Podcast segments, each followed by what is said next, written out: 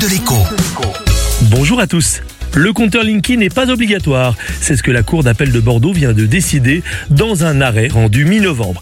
La décision est inédite pour Enedis qui installe près de 200 000 compteurs intelligents par semaine en temps normal, c'est-à-dire hors période de confinement. Jusqu'à présent, en effet, les recours formés par les opposants à Linky avaient échoué.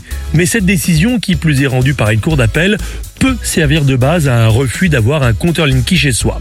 Ceux qui refusent Linky ont deux arguments. D'abord, le respect de la vie privée, puisque Linky est un compteur intelligent qui transmet la consommation du foyer en temps réel à Enedis et aux fournisseurs d'électricité.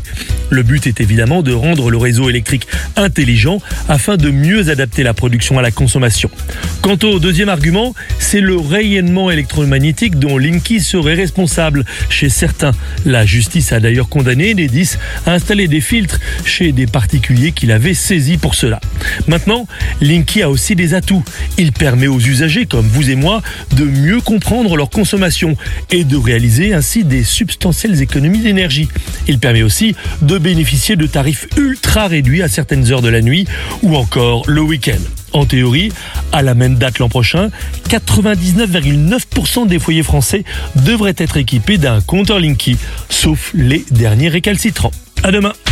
La minute de l'écho avec Jean-Baptiste Giraud sur radioscoop.com et application mobile Radioscoop.